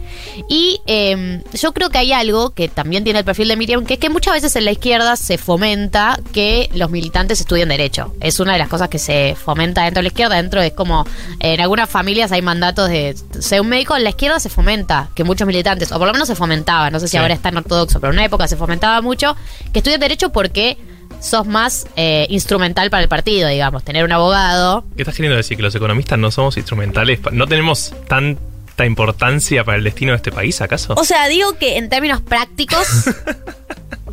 Por ahí si estudias bien, administración sí, de se empresas y lo aplicás Sí, a, muy- es muy a del la fit. gestión de un, par- de un partido, No, lo que digo es, sí, se, se solía impulsar mucho Sí, que obvio, derecho es que- porque hay, hay un rol instrumental que tienen los abogados en la izquierda que tiene que ver con una manera de intervenir sobre el mundo muy concreta. Uno, si vos decís, che, yo quiero ir en contra de las desigualdades, no hay tantas maneras concretas de ir en contra de las desigualdades, ¿no? Que tipo, porque no sé, estudias sociología, vas a poder intervenir en contra de las desigualdades. En cambio, si sos abogado o abogada, puedes eh, formar parte de, de una causa que te parece justa, puedes defender a trabajadores que injustamente fueron enjuiciados. Digo, hay una manera mucho más concreta de intervenir sobre la realidad y también es un rol que le sirve mucho más al partido, tener abogados. Sí, también por eso hay tantos polítiques eh, muy famosos abogados. Entre ellos, por ejemplo, Cristina Fernández de Kirchner. De Kerner. De Kerner. Eh, ella, eh, bueno, al toque que se recibe de abogada, empieza ya a formar parte de causas eh, con muchísima exposición, como fue el caso de, eh, de Sanón, de la empresa recuperada, como fue el caso de, de PepsiCo, eh, que eh, ella convirtió a PepsiCo en el caso testigo en cuanto al despido discriminatorio y el derecho a reincorporación en su puesto de trabajo de los activistas sin tener fueros sindicales, entre comillas, delegados de hecho, lo que se dice. Eh, además fue una de las fundadoras y es integrante del Centro de Profesionales por los Derechos Humanos. Y acá llega el punto, ¿no? Donde tiene que ver cómo eh, Miriam Bregman da un, sa- un salto de, de exposición con respecto a otros personajes de la izquierda y que tiene que ver con el mundillo en el que ella se empieza a involucrar, que es el mundillo de los juicios eh, de lesa humanidad en las causas por los derechos humanos de la última dictadura. Sí, participó de, de querellas de juicio muy importantes, como por ejemplo el de, de Checolás, o incluso el de, de también de la EMA, del Tigre Acosta, y, personas, ¿no? Como que las tenemos en la mente como los represores tal vez más icónicos de la última dictadura cívico-militar. Eh, bueno, ella estuvo ahí en esas causas. Sí, de hecho también estuvo en el segundo juicio oral contra eh, genocidas, entre otros del caso de Rodolfo Walsh, de Raimundo Villaflor, eh, y también representó a- organismos como la Asociación de Ex Detenidos Desaparecidos. Eh, este, este, este involucramiento que ya tiene con las causas de derechos humanos, y no cualquier causa de derechos huma- humanos, digo, haber sido la abogada de Jorge Julio López, que fue un caso de muchísima notoriedad, que se puso recontra turbio, digamos, recordemos, una desaparición en democracia recontra, reco- es, es, es- es perturbador sí, sí. ese caso. Eh, y que también se la ha visto como, no solamente en esos, eh, una de las cosas que destaca la gente que la conoce, tiene que ver con que no ha perdido el temple en esos juicios, que muchos de esos juicios vos estás frente a, a genocidas, torturadores, eh, gente horrible, y mucha gente, la primera reacción es te agarra un ataque de ira y querés ir a cagar a palos, y que ella siempre ha mantenido eh, un temple, una altura para manejarse, para comunicarse, para para dialogar con este tipo de, personas, no dialogar en un sentido de, consenso, sino de que, bueno, estás en una instancia de juicio y tenés que mantener ciertas formas y que esa, esa altura con la que manejó, con la que llevó a cabo y adelante esos casos, eh, habla también de por qué eh, genera consenso su figura, digamos. Sí, y también- cae bien su figura. Sí, y también la importancia ¿no? del caso Jorge Julio López, claramente. Digo, ella era eh, la abogada en ese juicio eh, y, y no, no fue nada fácil lo que nos contaban, era ese momento, ¿no? Imagínate, hay un desaparecido en democracia que sabés que, que fue por esta causa que vos estás llevando a cabo, digo. Lo primero que pensás es Me que. bajo. Claro, o, o incluso que Me tenés, exilio. tenés que cuidarte a vos, a los que están llevando adelante esa causa, eh, y que desde un primer momento denunciaron que era una desaparición, porque incluso se dudaba mucho, ¿no? Cuando empezó de- del rol de, no sé, tal vez había perdido, ¿no? Eh, claramente no, fue una desaparición, y meterse con la policía bonaerense, que todos sabemos que tenía el poder incluso justamente de desaparecer personas en, democracia. Entonces no, no era un chiste en ese momento, eh, y, y todos destacan como ese el punto de inflexión en la carrera de Miriam, eh, de, bueno, de pasar a otro nivel, ¿no? Dentro de la política. En los años 2000, alrededor de los años 2000, empieza su incursión en la política ya más, eh, digamos, de pública, de cargos. Sí. En el 2009 fue candidata a diputada nacional por primera vez. Eh, fue candidata a jefe de gobierno por la Ciudad de Buenos Aires en 2011 y en 2015 por el FIT. Eh, fue diputada nacional entre junio del 2015 y diciembre del 2016. ¿Por qué? Porque recuerden que el FIT tiene un sistema de rotación de bancas. Entonces hacen dos años y dos años.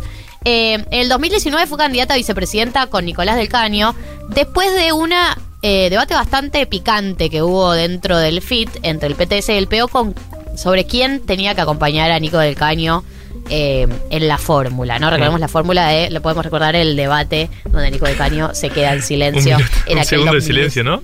No sé un minuto de silencio, no me acuerdo un cuándo fue. minuto, En Increíble. aquel 2019. Y acá también me interesaba como que nombremos un poco el tema de la interna entre el PTS y el PO, ¿no? Sí. Porque yo creo que mucha gente no, no los diferencia, no tiene por qué hacerlo tampoco. Y, y dice, bueno, la izquierda, ¿no? Como que no diferencia mucho. Sí, en todo caso de el FIT, que hizo más Eh, o el. FIT. Sí.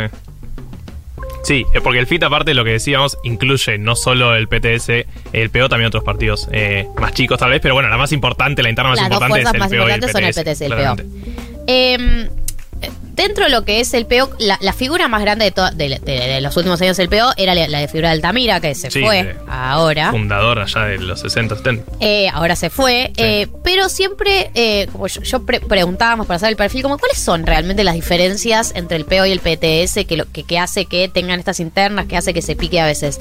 Eh, y lo que me decían es, a ver, no son diferencias tanto de programas, sino más diferencias de de performance, de, de práctica, de praxis, Sí. de cómo se hace política. El PTS tiene como una actitud un poco más dialoguista con, re- con respecto a otros sectores, eh, más autonomista, el PEO es como más burocrático, el PTS, me, me hicieron esta aclaración, el PTS nunca administró fotocopiadora ni centro de estudiantes. O sea, no vale el chiste de. No, me dice, tipo, me decían, no, el PTS nunca administró, como que a, a nosotros no, no aplica ese, esa, esa gastada. Se, se quieren Eh, sacar el PEO estaba como muy metido en el mundo universitario, en la fuga, en, en la situación estudiantil y el PTS eh, tenía otro rol que no era no estaba tan vinculado a eso. Y también hay un debate eh, con respecto al movimiento de desocupados. Que es que eh, el PO, el- en realidad el polo obrero, reúne, digamos, como todo lo que es el, eh, o un, un universo de lo que es desocupados, y hay un debate que tenía que ver como que por ahí eh, no es un partido político que los tiene que agrupar, sino más bien un sindicato y que después decidan en qué partido político quieren militar. Pero hay un debate también interno sobre eh, qué vínculo se tiene con los desocupados, qué vínculo se tiene con eh, los trabajadores que, que no tienen un puesto de trabajo. Y además el PTS era menos sectario con el kirchnerismo como movimiento, ¿no? Como que tiene una, una visión un poco menos radical, ¿viste? Son todos los mismos, ¿viste? Porque hay una lectura dentro del PO de desde el 2001 todos gobiernos menemistas o todo medio en la misma línea y lo que planteaban era, bueno, si es todo lo mismo, ¿qué fue lo que cambió después del 2001, ¿no? Eh, así sí, que... igual es obvio que tampoco. eh, bueno, lo que decíamos al principio de Miriam. eh, no es que, si bien tiene diálogo, no es que kirchnerista ni mucho menos. No es ni O sea, de nada, solo que siempre- eso, tiene diálogo. Ni- y, y no, y por ahí no te dice, ah, puede hacer, puede matizar algunas posturas. Sí, pero en lo importante, por ejemplo, en el Baltage de 2015, he recordado el hecho de que hayan llamado a votar eh, en blanco. eh, eh, el meme contrario a yo los quiero a los dos, bueno, yo no quiero a ninguno de los dos, era el discurso. eh, pero claramente tiene que ver que Miriam es como la más dialoguista, ¿no? De ese espacio, siempre está... Y la, eh, y, vamos a decirlo, y la más informal en cómo habla, como que también a veces en algunas conversaciones con algunos referentes de izquierda, parece que tienen una conversación como despegada de la realidad, que usan términos pegados de la realidad, que le preguntas eh, qué opinas de Wanda Nara y te van a decir eh, Sí, sí. que hay que tomar los medios de producción, ¿entendés? Que no puedes tener una conversación sobre la diaria, sobre la cotidiana, y Miriam tiene algunas expresiones, una manera de hablar que la hace ver más cercana, ¿no? Como la discusión con Martín Tetaz, donde ya le dice, te falta rock, que es una respuesta, no es una respuesta clásica de un dirigente de izquierda. Digo, tiene algo de esa informalidad que para mí también convoca, y que convoca también mucho en la ciudad autónoma de Buenos Aires, que es donde ella más, más, digamos, más proyección tiene, porque por ejemplo, Nicolás de Caño, que es de Mendoza, tiene algo como un poco más federal, pero todavía no sabemos a nivel nacional Miriam Bregman realmente cuánto convoca, eh, que creo que es una pregunta que, que, que no sé si la vamos a, resolver propio, pero sí eh, estas internas entre el PTS y el PO y también sobre las caras nuevas hizo que eh, el PTS también sea como haya ganado como mucha hegemonía dentro del PO porque todas las caras nuevas que conocemos, que son Nicolás del Caño, como es el caso de Miriam Bregman, son del PTS y en el PO quedó Altamira nada más hasta ahora que se fue y hubo como una obligación, reno- una renovación obligada. Eh, pero ese... mm, Cuando Del Caño le gana en el 2015 al Altamira, porque ahí hay una, una interna, cuando Del Caño le gana en el 2015, pasa a haber una hegemonía del, del PTS sobre el PO que dura hasta el día de hoy. Sí, sí, sí. Bueno, Altamira incluso ya medio políticamente, no, no, no ya no es lo que era. Ya no es lo que era, efectivamente. Eh, actualidad. De diciembre del 2017 hasta junio del 2021 fue legisladora de la Ciudad Autónoma de Buenos Aires y ahora estamos hablando de ella, entre otros motivos, porque es candidata a diputada de la Nación Argentina por Ciudad de Buenos Aires, que creo que sería, si no me equivoco, eh, la primera vez que meten un diputado por la Ciudad de Buenos Aires del Frente de Izquierda. Sí. Entonces, creo. Eh, sí, yo, yo entiendo que sí. Eh, bueno, ahora esperamos sus mensajes. Para Eh, chequearlo. pero dato, de, mensaje chequeando Sí. nuestro dato. eh, dato de color Sí. que le gusta a la gente. Eh, muy importante, le gusta el fútbol, es hincha de estudiante de La Plata y como toda hincha de estudiante de La Plata, muy bilardista. Y sí. Pero me contaron que tuvo discusiones sobre esto con Ángel Capa. Para los que no san- sí, eh, los que no conocen de fútbol, es un entrenador muy menotista. O sea que está en contra del bilardismo. Eh, pero como parece que es simpatizante del FIT políticamente, tuvieron discusiones y ahí lo quería llevar para el menotismo, pero no, ella se queda con, con estudiante de la, de la Plata y su bilardismo. Y después el otro dato interesante que me contaron es que eh, se fue a vacunar con la primera dosis, con una remera de Divididos, y le escribió a la banda y le invitó al recital, al Gran Rex. Así que ese te falta mucho rock, le falta rock, como le había dicho a Martín Taz. Bueno, ella lo llevó a cabo eh, y fue, fue al Gran Rex, invitada por la banda. Qué lindo, ¿no? Ir a un recital, invitada por la banda, siento que es como un sueño cumplido. Eh, esta es eh, Miriam Bregman, eh, esta es la rusa, este es su perfil y aquí en 1990 te lo hemos contado. 15 y 35 de esta tarde de 1990, quedan 25 minutos de programa. Ya se termina, básicamente. Sí, nos estamos retirando. Un porcentaje de esos 25 minutos se los vamos a dedicar, se los vamos a dedicar a las recomendaciones del día de la fecha. Eh, ¿De la mano de quién? De la mano de la Femia, por supuesto. El vino, el lata que usamos, que recomendamos, que rompe con los lugares cómodos, que rompe con... eh, que, que rompe con la idea de que hay que salir de la zona de confort, en realidad. Porque está sobrevalorada esa idea. A veces está bien quedarnos en la zona de confort. A veces está bien la comodidad. Aguanta el confort. Basta de romper cosas todo el tiempo. Lo que no hay que romper es la tradición de tomar vino en lata, la nueva tradición de tomar vino en lata, que vino para adaptarnos a estos tiempos donde no podemos andar compartiendo botellas, por más que haya pocos casos, si vos estés vacunado, siempre es mejor no compartir eh, botellas, siempre es mejor seguir cuidándonos dentro de la medida de lo posible lo que podamos hacer. Así que en ese sentido la FEMIA está al día con eh, los cuidados y los tiempos que vivimos. ¿En qué nos acompaña la FEMIA en las recomendaciones? Bueno, arranco yo. Para, antes de que vos Sí, antes de que eh, arranque. arranques, ustedes pueden mandar sus recomendaciones al 1140 66 000, También Y- conocido como el WhatsApp de Futurock. el WhatsApp de Futurock que tiene agendado como Futurock y la recomendación... bueno, Bueno, iba a decir. entendió. Vamos a elegir una de sus recomendaciones y se va a ganar un kit de vinos blasfemia. Así que manden las suyas. Puede ser recomendación cultural, de algo que vieron, de algo que hicieron, de algo que comieron. Eh, arbitrariamente vamos a elegir una y esa persona se va a ganar un kit de vinos blasfemia para este verano que no es que lo estemos sintiendo ahora, ahora mismo, pero lo venimos sintiendo. Ayer hizo calor, Sí, pero nivel Bermuda, Sí. o sea, insólito. Bueno, ahora sí. ahora arranco. vos. Eh, voy con dos. ¿Me dejas? Siempre. Gracias. Vos por vos y por Mechis. Dale. Eh, la primera es ir al teatro.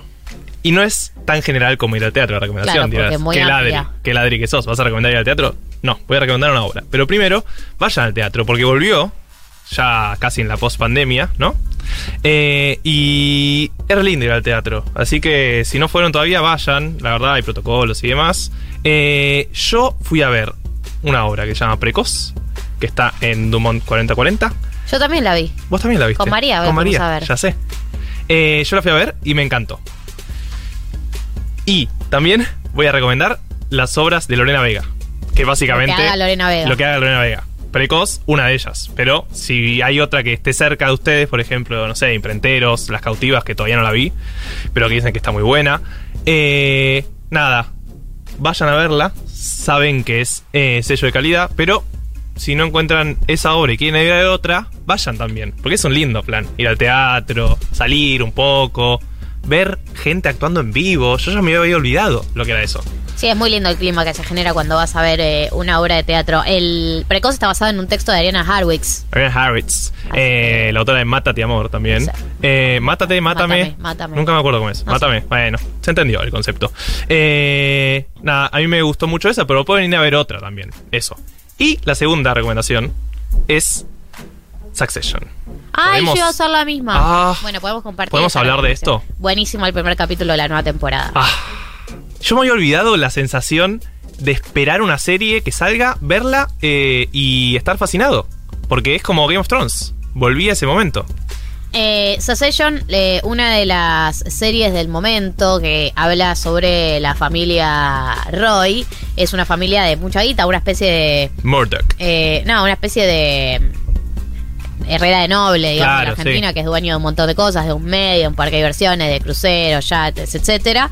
eh, que el padre, que es Logan Roy, el dueño de todo, en el primer episodio tiene como un ataque al corazón y empieza todo el debate de quién eh, va a heredar o quién va a ser el, el próximo CEO de todo el imperio, que están los hijos, están personas que han trabajado hace muchos años con él, hay todo un debate interno y toda la serie es alrededor de la rosca, las internas y, y- y lo que es una familia atravesada por el poder. Para mí tiene unos diálogos increíbles y el capítulo, el nuevo capítulo que salió el primero de la tercera temporada, tiene ese clima de tensión Ay, sí. increíble que logra generar su sello que no lo genera nada más. Y aparte, eh, HBO, que le mandamos un saludo, seguro que están escuchando, eh, nombrar una marca, pero no importa, son muy buenos en lo que hacen. No sé cuánta gente está escribiendo esos guiones y filmando eso y pensando cómo mostrar esas escenas, pero son increíbles. o sea, todo, increíbles. todo lo que hace, todo lo que hace va a estar bien, HBO. Eh, Pri- primer bueno, aviso. Tienen, tienen un eh, un salto de calidad muchas de sus producciones. Sí. A nivel producción y a nivel otras cosas, pero a nivel producción también. Eh, así que sí, Succession, una de las series que recomendamos. Si ustedes tienen sus recomendaciones, las pueden mandar al 11 40 66 000. A ver, escuchamos una. Buenas. Bueno, esta es mi recomendación. El sábado pasado vi a Alfonso Barbieri en Rossetti, eh, que está ahora en Gallo 760, se mudó ahí al Abasto. Y hoy toca Alamoro eh, y Damasia. eh, va a estar buenísimo. Y Rossetti, en Rossetti se come muy bien y hay gente muy buena onda atendiéndote. Eh, volvamos a bancar a los espacios culturales. Aguante. Sí, Aguante, también. Ir a teatro, ir a recitales. Eh, Ver gente, ¿no? Ya eso me parece un montón. Eh, acá nos dice una oyenta que nos recomienda que leamos Distancia de Rescate de Samantha Schweblin, aprovechando que ahora están todos medios revolucionados con la peli, que es o la odian o la aman. Lean ese gran libro, no se la pierdan. Leí el libro, me gustó mucho, obviamente, porque ella es increíble. Más no vi la película. Eh, sé que le fue muy bien en Estados Unidos, fue como una de las películas más vistas en Netflix de Estados Unidos o algo así. O sea que, eh, nada, Argentina for Export. Es tipo el meme de, del El chabón con la, con la bandera, de Argentina. Eh, pero no la vi, así que bueno, puede ser un plan de, de fin de semana. 11 40 66 000 eh, mandan sus recomendaciones y participan por un kit de vinos blasfemia. Eh, ¿Cómo se describe la serie que acabamos de decir? Su sello se escribe S-U-C-C, ¿no? Sí. E-S-I-O-N. Eh, como pueden sucesión. buscarla como sucesión, pero con doble C. Claro. Eh, dice recomendación ñoño para Marto, ir mañana al CCK que está Proyecto Ballena. Ya tengo mi entrada para escuchar a Martín Guzmán y hay tremendos Sí. conservatorios. Eh, la pensaba ver online, porque es una charla muy interesante de Martín Guzmán eh, con, con economistas del mundo, con Yanis Varoufakis, por ejemplo, eh, y hay alguien más que me estoy olvidando, pero nada, súper interesante siempre. Hoy están todos los homenajes a Fito, que seguramente A nadie Fito. tenga entradas porque nadie tuvo entradas para nada. Sí, homenaje a Charlie, pero Está el homenaje de Fito a. Charlie y están los homenajes que le hacen en el CCK, que si no consiguieron entrada, igual ambos están por streaming. Así que en una de esas se juntan en una casa y ponen un YouTube. Sí, creo que va a haber. Que va a haber en plazas también, en algunas plazas van a proyectar el de el homenaje de Fito a Charlie en el Teatro Colón. Y si consiguieron entradas, si pueden ir, bueno, ¿no? ¿Qué decirte? Así es. Eh, gente, sigan mandando sus recomendaciones. Seguimos recibiéndolas y en un ratito se sortean los vímonos. Ahora vamos a escuchar una canción, ¿les parece?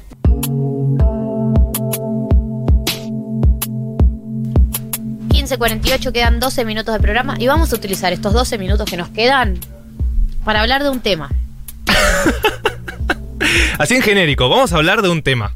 Abrimos la convocatoria que Sí, ustedes decían ustedes cuál. tienen temas y hablamos nosotros. Va, hablamos yo On demand. yo hablo y Gali cuando pueda, básicamente. Si es que Yo ya le dije a Marto, voy a dejar la, la- la voz que me queda eh, en estos últimos 12 minutos.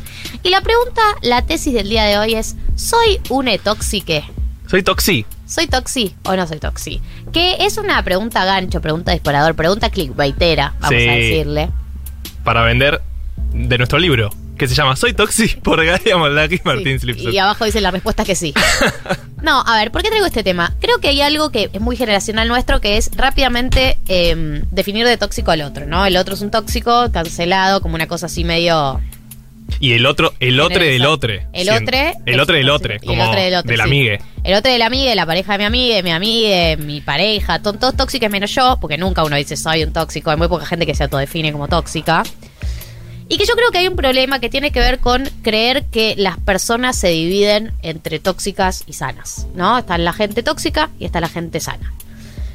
Y mi tesis, Sí. mi postura sobre este tema, Tu que verdad. todos tenemos eh, luz y sombra. Ay, Ah, hoy estoy qué- poética Qué, poeta. todos tenemos eh, sanidad, si le queremos decir así también, ¿no? Como sentimientos más nobles y sentimientos más oscuros, todos tenemos sentimientos más piolas y sentimientos más chotos, todos tenemos adentro nuestro todo esto, solo que la diferencia es eh, cómo lo maneja cada uno, ¿no? Hay gente que tipo no tiene ningún filtro con los sentimientos más chotos y salen a la luz y, y no los disimula y, y rápidamente se sube a ellos, hay gente que se los guarda y, lo, Sí. y se angustia por adentro. No, y vos ves que está en silencio, tipo con una vena explotando, y es como, ¿te pasa algo? No, no. No. No, no. Eh, y, hay, y hay gente que eh, los tiene más laburados, lo que sea. Lo, lo que digo es, creo que hay una cosa muy generacional, generacional de dividir a las personas entre tóxicas y sanas, eh, en donde ellos nunca son los tóxicos, donde el tóxico siempre es el otro, y de ser muy duro con los sentimientos, Dios, Se entendió igual sentimientos. ser muy duros con, con nosotros mismos y con otros cuando aparecen sentimientos chotos, digamos, ser a uno te aparece celos y es tipo, ¿qué me pasa? ¿Qué soy? ¿Quién soy? Otro te aparece celos, ah, sos un posesivo, eh, capitalismo y propiedad privada, digo. Eh, tener un una visión muy binaria y muy absoluta y muy y, y muy negadora de la realidad que es que eh, los Sí. seres humanos tienen emociones chotas a veces y hay situaciones de la vida o personas eh, que te generan, que te sacan lados chotos tuyos eh, y que eso no te convierte en un tóxico. Sí es verdad, obvio, hay gente que vos decís, che, hay gente que Ah. es tipo dominantemente tiene eh, reacciones, actitudes tóxicas. No, y obvio que de- estamos sacando del análisis los casos extremos. Eso Está- la violencia de género no está incluida. Estamos hablando de eh, los celos, estamos hablando de. Me revisó el celular, estamos hablando de. eh, no sé, la, la- la dependencia. Estamos hablando de un montón de, de actitudes y acciones dentro de la pareja que no son las ideales, que uno las combate, las puede armar y desarmar. Eh, y que creo que eh, también empezar a pensarlo de esta manera y sacarle como el binarismo a los seres humanos es un poco alivianarnos la carga a nosotros, porque si no, que te tenés que cancelar a vos mismo si te aparece un sentimiento con el que no estás ideológicamente de acuerdo. Como eso es lo que pienso yo. Sí, a mí lo que me pasa es que eh, con este discurso de el amor no duele, ¿no? Como si, si duele no es ahí, obvio, de vuelta sacando los casos extremos, eh, como que muchas veces terminás evitando ciertos conflictos que son casi identitarios de una pareja, ya sea monogámica, poliamorosa, lo que fuera, como una pareja hasta de amistad, ¿no? Como que te evitas hacer planteos o ciertos planteos por miedo a quedar como el, eso, como el toxi. Como, che, me sentí mal el otro día, como hablemos de esto, no, porque no hablemos de esto, o sea, terminar no hablando de esa situación eh, por miedo a, a eso. Ni, ni siquiera que te cancele, porque es obvio que un amigo no te va a cancelar por eso, pero como a no generar esa situación en la cual vos te pones. En un lugar Eh, en el que no estás orgulloso ideológicamente. digamos. Claro.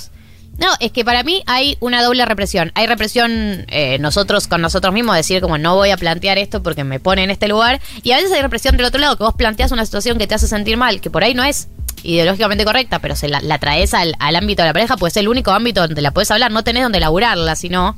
Y te salen como, como, ¿cómo vas a sentir eso? Yo creo que no hay que hacer un juicio moral de las emociones. Lo que hay que hacer es elegir cómo lo laburamos en todo caso y en todo caso yo lo que digo es si tenés un sentimiento tóxico, entre comillas, ¿no? Vamos a ponerle celos que es el más famoso. Sí. Lo que para mí es mucho más piola decir, che, me pasó esto, me sentí así, como te lo comparto para como charlarlo. Lo que para mí está, no está bueno es cuando la persona celosa está como orgullosa de sus celos, tipo, vos lo que hiciste fue hablarle muy cerca, o vos Claro, cuando todavía sí, tenés sí, una sí. relación. Digo, creo que la diferencia está en desde dónde se habla. La emoción sigue estando ahí y es la misma. No es que en un caso tuvo una emoción, unos celos copados y el otro es unos celos chotos. Son los mismos celos chotos, solo que hay distintas maneras de, de hablarlo y de dialogarlo. Y también cuán, de- entre comillas, orgulloso está uno, cuán cuánta Sí, defensa no. vas a hacer de ese sentimiento Claro, choto. y normalizado, ¿no? Porque claramente hay ciertas relaciones en las cuales eso está completamente normalizado eh, y es como, te voy a revisar el celular y no sé qué, y no, no. O sea, no. Bueno, yo lo pensaba en el mundo farándula, en el mundo farándula claro, con el es que, caso. obvio, pensando en Wanda y Cardi era eso. Como todo el En el tiempo mundo farándula, cualquier persona que viene siguiendo la farándula hace muchos años sabe que está completamente naturalizado la revisada de celular. No es algo polémico. O sea, es algo Claro. que los famosos cuentan en entrevistas sin ningún tipo de, de prurito, vamos a decir. Prurito. Prurito. Eh, Eh, muy italiana la palabra. prurito. Eh. No, lo que digo es, eh, eh, en la farándula está recontra Sí. normalizado la, la revisada de celular. Paula Chávez y Pieter Alfonso, que uno no la definiría como una pareja tóxica así a priori. Mirá, eh, no está. sabía. y Está ellos- normalizado. ella lo dice todo el tiempo abiertamente Ah, y ok, buena hay onda. muchísimos casos así. Eh, pero sí creo como, no, me gustaría escuchar la opinión de la gente que está ahí, si hay gente que de, de la gente acá en el WhatsApp, en los pocos minutos que nos quedan, porque nos quedan exactamente eh, siete minutos. ¿Cómo siete? Ahí dice, se- ahí dice sí, seis o cinco, pero mi compu dice siete. Ah, ok, ok, ok.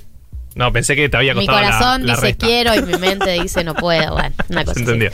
Eh, no, Cinco minutos, mira, cinco, 55.00 dice el reloj de la Futurock, o sea que cinco minutos. a ver, hay un audio de alguien. Audio de Hola chiques, a mí me pasó que la mejor amiga de mi pareja hizo opiniones que yo creía que eran fuera de lugar y cuando estuvo la discusión planteada mi pareja me lo planteó como si fueran celos. Y yo lo planteaba desde el punto de vista de que a mí no me parecía correcto que una persona que estuviera fuera de la pareja opinara sin, sin tener conocimiento y encima para colmo con, con una cierta malicia. Entonces era como el conflicto de, de cómo, cómo puedo plantear esto sin que parezca como que soy una celosa o una posesiva. Y por sobre todas las cosas estaba la discusión de, de que la otra persona decía que yo era una manipuladora, pero al mismo tiempo a mí me parecía que lo que ella estaba haciendo era una manipulación. Entonces había un conflicto muy, muy interesante que todavía no se dejó de resolver porque no, no hay una postura que podamos tomar que no quede como que una de las dos personas está siendo tóxica hasta un cierto punto. ¿Quién es la tóxica, no? Para mí lo que es raro es que tu pareja te cuente lo que está, lo que le está diciendo la amiga, ¿o no? Sí, a mí lo que me resulta raro es que en esos casos siempre eh, el amigue va con el sesgo de según de qué lado está, ¿no? O sea, si es más amigue de alguien que le cuenta la historia, es obvio que va a, te- va a tener la historia secada de ese lado. Eh, entonces, como que siempre esa opinión, es obvio que, que está bueno hablar con amigos y demás, pero es verdad que dentro de la pareja, ¿no? Esa conversación es medio rara porque... No, para mí el tema es, no le podés- no, para mí si tenés una amiga que te dice, te está hablando mal tu pareja, no vas a tu pareja Claro. a contárselo Sí, todo el en tiempo. todo caso, Creo si vos sentís eso. ¿no? O, o, o- o estás de acuerdo, o si no estás de acuerdo, la- yo frenaría a mi amigo como, che, te pido que, que porfa no, no hables más así de mi pareja, una cosa así. Creo que no es tanto un, problema a resolver dentro de la pareja, sino como que tu pareja administre, administre mejor la información que trae. Sí, pero aparte no sabemos, o sea, si la pareja se sentía así o no. Como que si la amiga le dice es una manipuladora, bueno, tal vez eh, tu pareja siente lo mismo y le está echando como la culpa, ¿no? Como de, le está poniendo en la voz de la amiga, o tal vez no, no le pasa, entonces traerlo a discusión es, es medio raro. Eh, acá nos dice recién eh, eh, una oyenta, terminó mi relación de cinco años porque me revisó el celular la hermana, armó todo y él dejó que todo eso pasara, yo confiaba y él sabía todas mis contraseñas, contraseñas, manipuló ella y si yo decía algo, algo era yo la manipuladora, muy difícil. Sí, la... En los últimos años yo vengo pensando que es como... Qué raro vivir en sociedad, ¿no? Como esto, tener que... que una pareja venga con una hermana y tenés como una situación extraña, una, una cosa así como... La hermana te revisó el celular, pero es, ¿qué le es pasa? un montón. ¿Qué le pasa a la Sí, hermana sí, sí. esa? Como... No, yo creo que, a ver, incluso si hay una revisada de celular involucrada, creo que la, la clave es como cuál es la conversación después, que, que, cuál es la postura de la persona que lo hizo, si hay un, un mea culpa o hay una cosa de, tipo, bueno, lo hice porque lo tenía como una cosa de legitimar eso, esos actos. Creo Sí. que, que ahí también radica la diferencia. Eh, acá nos dicen, mi pareja y yo tenemos 35 años, somos la generación tóxica, nos reímos cuando aparecen celos y actitudes, pero porque constantemente nos estamos observando y charlando, no hay otra forma.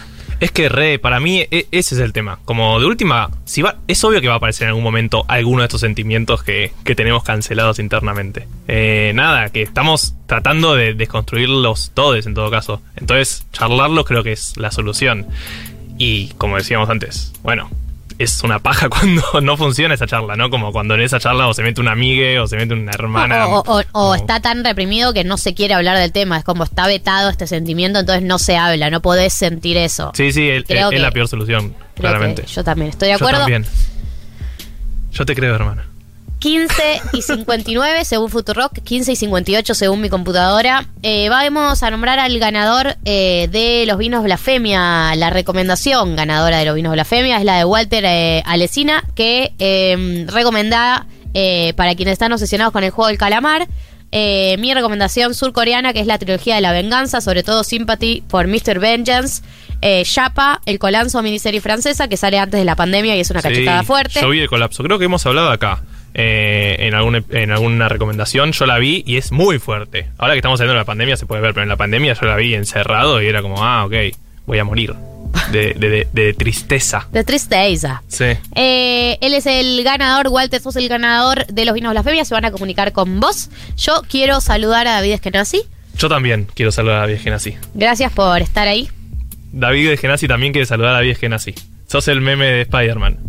A Marianela Ego, A Marianela Ego también la nuestra saludar. productora. Mandarle un abrazo a María del Mar. Mandarle un abrazo a María del Mar que la amamos. El sábado que viene, te Agrade- amamos. agradecer la comida. Agradecer la comida de Moya, que hoy la rompieron. Hoy Sí, un menú tremendo. Tienen cos- cositas nuevas, ¿no? ¿Se vienen Eh, cositas? Se vienen cositas. Y a vos, Marto, por hacerme compañía durante estas dos horas. Y a ustedes del otro lado por mandar mensajes y ocuparse en el programa. Sí, a vos, Gali, también te quiero agradecer. Y a tu garganta también, porque lo dejó todo. Lo dejó todo. Mi garganta es, son las últimas palabras que va a decir en el día. Así que después de acá yo ya me retiro de la vida en general. Eh, se termina 1990, nos vemos el sábado que viene a las 14. Se quedan con permitido pisar el pasto hasta las 18. Así que quédense.